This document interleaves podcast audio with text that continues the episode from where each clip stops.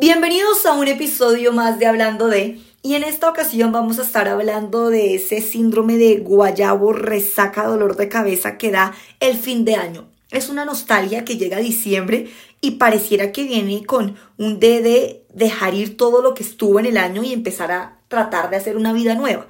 Entonces, vamos a hablar de eso, de ese síndrome de diciembre de dejar ir todo. Como siempre, los que ya han estado acá y me conocen desde hace un ratico saben que me gusta empezar estos espacios con una pequeña invitación a que ustedes se conozcan cada día más a ustedes. Y la tareita del día de hoy es que piensen en esas cosas del año que quieren dejar ir y esas cosas que no quieren dejar ir. Si es necesario, paren, hagan una lista en las notas de su teléfono, en una hoja, en un papel. Piensen en qué cosas, oiga, qué quiero dejar ir y qué no quiero dejar ir.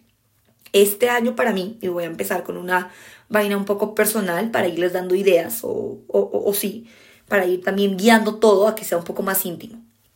Este año yo tuve un proceso en el que la vida me cambió porque se me abrieron muchísimas puertas. Tuve un año en el que viví cuatro meses en Estados Unidos, luego estuve un mes en Colombia, luego me fui casi tres meses a Corea y luego llegué y estuve cuatro meses en Colombia, en donde gracias a Dios pude viajar muchísimo. Y, creo que fue un año como que yo al principio dije, los primeros cuatro años todo estaba muy lindo, todo estaba muy estable. Era una versión de María Paula que ya llevaba tres años construyendo, con una vida en otro país, un círculo de amigos ya listo, ya digamos que había pasado toda la tusa de irte a otro país, empezar desde cero. Y creo que este año fue el año en el que María Paula empezó todo el año desde cero. Entonces creo que a lo largo del año he ido dejando parte de mí en cada lugar donde he estado y me he ido aferrando también a un pocotón de cosas para no perder a esa María Paula que había. Y, como que ha sido un año de muchos cambios, entonces yo me digo, y yo antes de empezar el podcast le estaba echando cabeza a María Paula, ¿tú qué quieres dejar ir? Y yo digo, oiga, quiero dejar ir muchísimos miedos, ¿saben? Yo creo que realmente lo que yo más que quiero dejar ir, más que las personas, porque sí que sé que también, digamos, estoy en ciclos y relaciones y yo creo que a veces como seres humanos, lo primero que pensamos es quiero dejar ir ciertos hábitos, ciertas costumbres y ciertas personas, sobre todo. Y yo creo que lo que uno más debería dejar ir en este año es el miedo. Y yo creo que cuando uno empieza a decir, oiga, ¿qué quiero dejar ir yo? Todas las veces que tuve miedo y que no hice las cosas por miedo y creo que ese sería, digamos que aquella cosa que yo digo, oiga, yo quiero dejar ir eso. Este año quiero dejar ir ese arrepentimiento, esa sensación de arrepentimiento, más que las personas. Porque sí sé que, digamos, también hay personas que yo digo, oiga, María Paula, ya, ya estuvo bueno, ya deja ir eso, ya cierra ese capitulito, échale tierrita a la vaina, ya, deja ir. Y a veces digo, sigo aferrándome a eso, es por el miedo que tuve durante mucho tiempo. Entonces, ¿qué es lo que realmente tengo que dejar ir para ser feliz? Yo puedo dejar ir a la persona y, no ser feliz. Yo puedo dejar ir a la persona y después volverme a ver en el mismo círculo, en el mismo ciclo y patrón de comportamientos con la siguiente persona que la vida me vaya a poner en mí. Y creo que eso es lo que yo más he aprendido este año. A que lo que hay que dejar ir son los miedos, porque este año dejé ir muchísimos miedos también y como les venía diciendo, tuve un cuatro años en los que yo sentí que mi vida estaba lo más estable del mundo y luego llega la vida y me dice, mira, vive de nómada, que me encantó, pero pues obviamente vivir de nómada en mí implicó muchísimas cosas. Implicó tener la mitad de tu vida en una bodega y vivir con una maleta, eh, vivir con eso de estoy, me viajo y, y me encanta, pero entonces, ¿qué pasa? Que eso también te hace perder cierta estabilidad emocional y te empieza a hacer temblequear en las decisiones que uno empieza a tomar. ¿Por qué? Porque entonces María Paula, y lo digo en mi, en, en, en, digamos, en, mi manera y en lo que viví este año, empecé a decidir no frente a quien yo quería ser realmente en la vida, sino empecé a decidir en pro de mi vida o todo es un ciclo finito. Y yo creo que eso es de las cosas que yo digo, yo dejaría ir de este año. Porque diciembre viene con ese guayao, diciembre viene con ese guayao aterrorizador de, oiga, yo empiezo a mirar todo lo que hice y uno empieza a hacer una retrospección de qué hice bien y qué hice mal. Y realmente las cosas que uno más se lleva es qué dejé de hacer, qué no hice por cobarde, yo dejé de hacer millones de cosas y creo que me perdí de vainas muy lindas, no solo a nivel profesional, sino a nivel sentimental también, por la cobardía. Creo que me pasó a mí también ese famoso síndrome del que todo el mundo habla, que es el síndrome del impostor. creo que por un tiempo no me sentí capaz. Y yo creo que eso es lo que realmente uno tiene que dejar ir. Uno, yo a veces digo, cuando la gente dice empecemos desde cero, borrón y cuenta nueva, yo no soy fanática y nunca lo he sido de, de, de como las metas de, de, principio de año o de los lunes de empezar la dieta o de los primeros de enero, primeros de febrero, primeros de diciembre, primeros de octubre. Yo, yo no soy fanática de eso.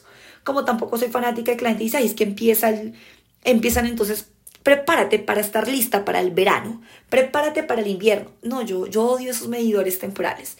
Yo realmente los detesto. Para mí son una carreta que lo único que hacen es aplazar las metas que uno tiene. Yo soy una mujer mucho más fanática de dejarme guiar por mi intuición. Hoy quiero empezar la dieta y yo a veces digo, uy, tengo que empezar dieta.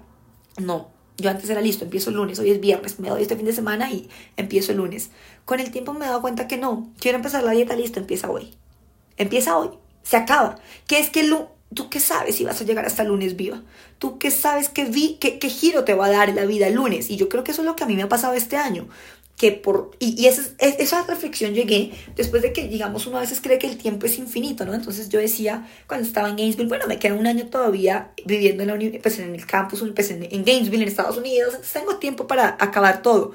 Un día cerré mi apartamento y dije, bueno, en tres meses vuelvo y supuestamente volví a un apartamento en el mismo conjunto. Han pasado ocho meses, no volví y he visto a las personas una vez en mi vida tres horas con las que estuve tres años de mi vida y juré que iba a estar todo este año. A lo, si me entienden, a lo que voy es que uno muchas veces cree que tiene todo el tiempo por sentado y dice, ay, en seis meses lo hago. Ay, el otro año lo hago. No, después lo hago. No, es hoy. Y yo creo que eso es lo que realmente uno tiene que dejar ir cuando está cerrando un ciclo son esas sensaciones, esos miedos, esa cobardía, esa tristeza, esas emociones que a uno le desencadenaron las decisiones que tomó. Yo no tengo que dejar ir la mujer universitaria que fui en Gainesville. Eso es algo que siempre va a ser parte de mí. Y qué feo dejarlo ir. Yo no tengo que dejar ir a mi exnovio con el que terminé este año, porque qué feo decir, dejarlo ir, como si, como si lo, lo dejo ir. No, aprendo y sigo viviendo. Entonces yo creo que por eso detesto cuando la gente empieza esa nostalgia de diciembre que a mí también me da de querer decir todo, ¿no? Entonces, de aquí al 31 de diciembre no falta el que manda el mensaje de perdóname que te lo digo hasta el 31, pero es que este año me enamoré de ti. Es como si fuera la fecha nacional, internacional de declaración de amor. Y no, yo siento que eso es lo que realmente tiene que dejar ir cuando cierra un año. Es no a las personas. Sí, hay que, uno tiene que cerrar ciclos. Entonces, Sí, uno tiene que cerrar ciclos y decir hasta aquí voy. Y esos marcadores temporales nos ayudan a cogernos los pantalones y tomar la decisión. Y eso está muy bien. Pero yo creo que no se trata de simplemente dejar ir a la persona. Ahorita yo tengo en mi cabeza una persona que estoy pensando y digo, sí, yo tengo que dejar ir esto. Pero al mismo tiempo digo, María Paula, lo que tú realmente tienes que dejar ir no es la persona, Tienes que dejar ir todos los errores y los miedos que tuviste y de las cosas que no te dejan estar en paz de la situación con esta persona. Eso es lo que yo tengo que dejar ir. No me sirve nada bloquear a la persona, hacer contacto cero, no volverle a hablar. Eso puede ser más fácil, digamos, que olvidar a esa persona, pero no me va a servir para tener un 2023 mejor si yo no corrijo mis errores, ni mis patrones de comportamiento, ni realmente dejo ir lo que tengo que dejar ir. ¿Qué, qué es? Que es cobardía, miedos, inseguridades, falta de vivir el momento y postergar cosas. Porque es que mis ganas de dejar ir esto hasta el 31 de diciembre es porque he postergado tanto algo que digo, oiga, no, ya se está acabando el año, ya es como hora. Entonces, ¿qué uso?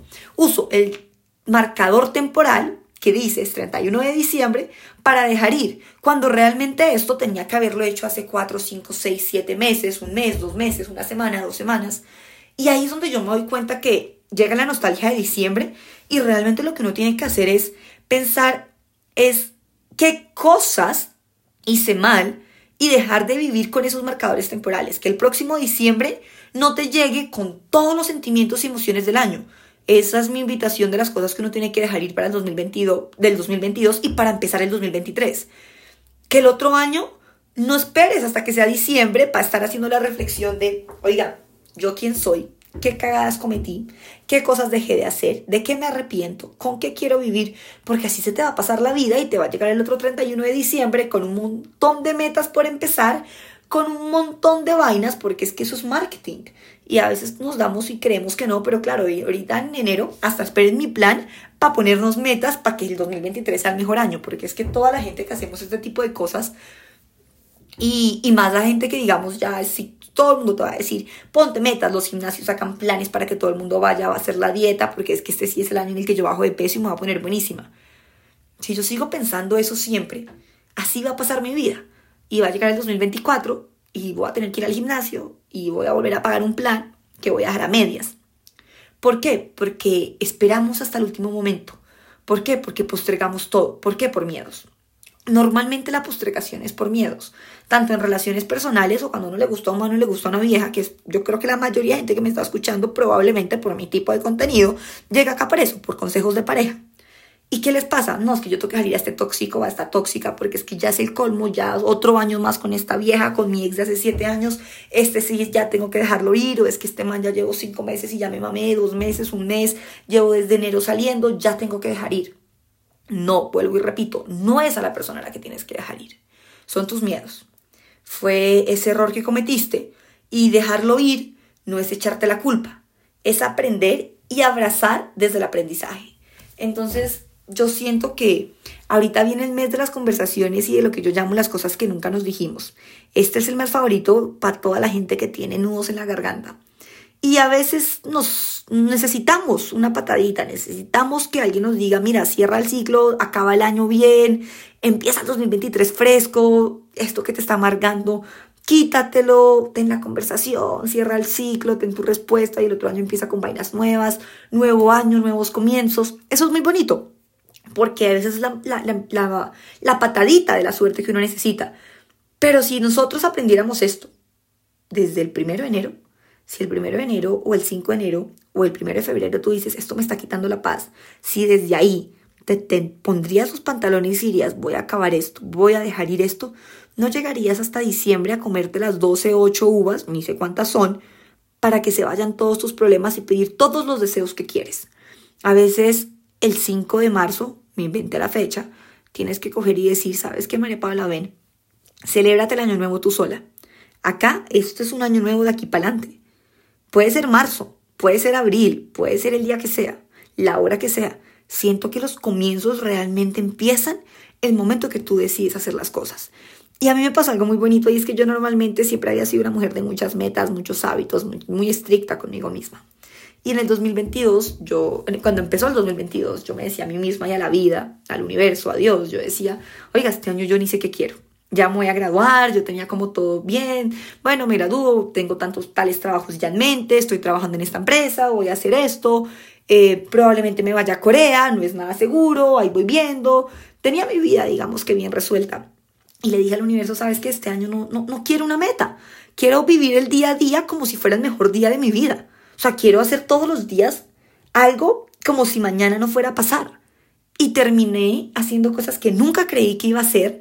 Y creo que es una reflexión muy bonita que yo sí quiero compartir, porque no solo se trata de dejar ir, sino también se trata de recibir el año con. Se trata de dejar ir los miedos y recibir la fuerza.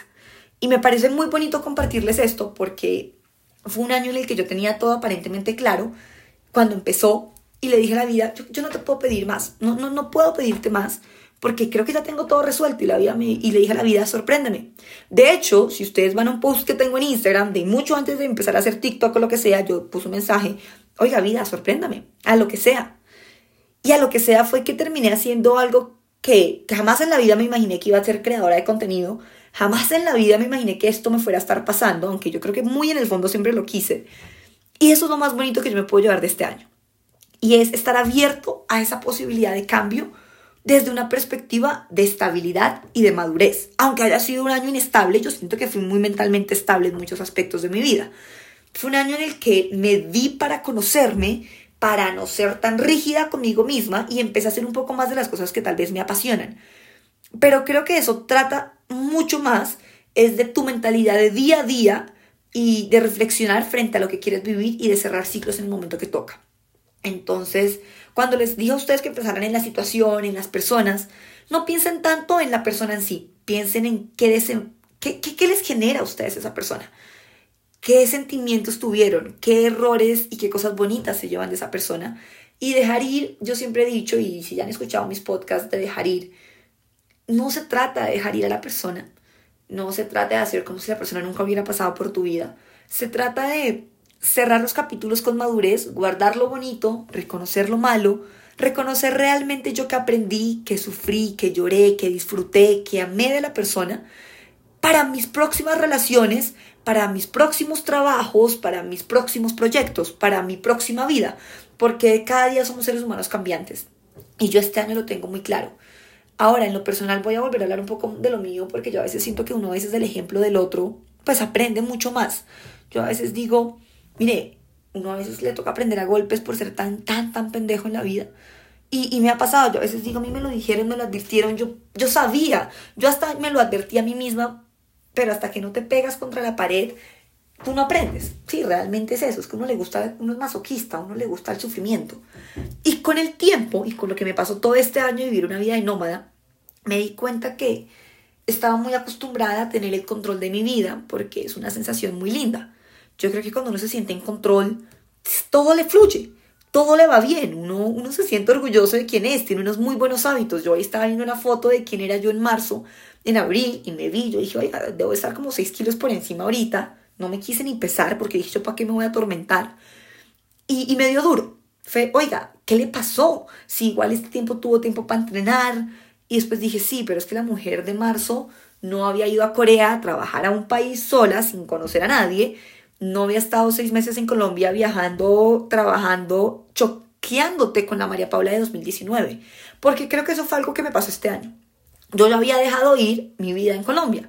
Yo ya no tenía una vida acá, era como de las vacacioncitas, pero realmente yo tenía mi vida en otro lado. Llegar y pasar tanto tiempo acá fue, oiga, usted ya dejó realmente ir a esa mujer.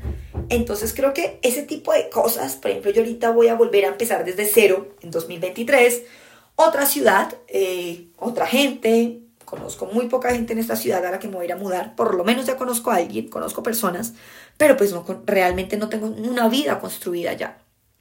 Y creo que eso es lo más bonito también de, por ejemplo, ahorita que uno está haciendo ese cierre de ciclos. ¿Qué quiero yo para el otro año? Yo soy una experta en volver a empezar, en dejar ir y volver a empezar. Estoy cansada también de volver a empezar, pero qué rico es volver a empezar. Porque es la vida otra vez diciéndote, bueno, levántate y párate. Deja ir, deja ir que, que, tú vienes al mundo sola. Y sola te vas a morir, vas a disfrutar de la gente y sin la gente no vas a poder llegar a ser la mujer que quieres ser, la mujer o el hombre que quieres ser. La gente te ayuda a crecer, pero deja ir para recibir.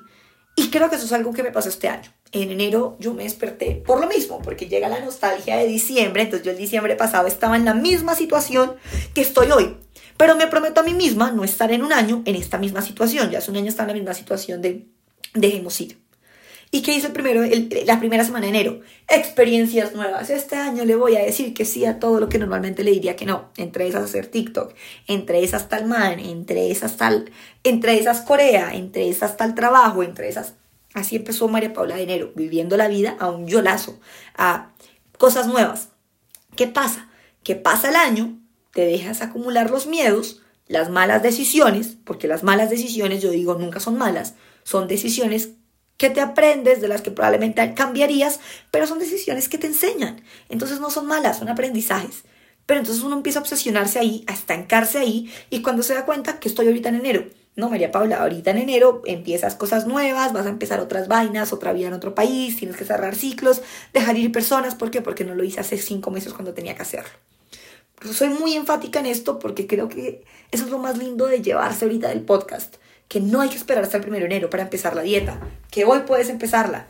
Y si estás escuchando este podcast y ya no es primero de enero, es hoy el día para empezar. No caigas en el marcador temporal.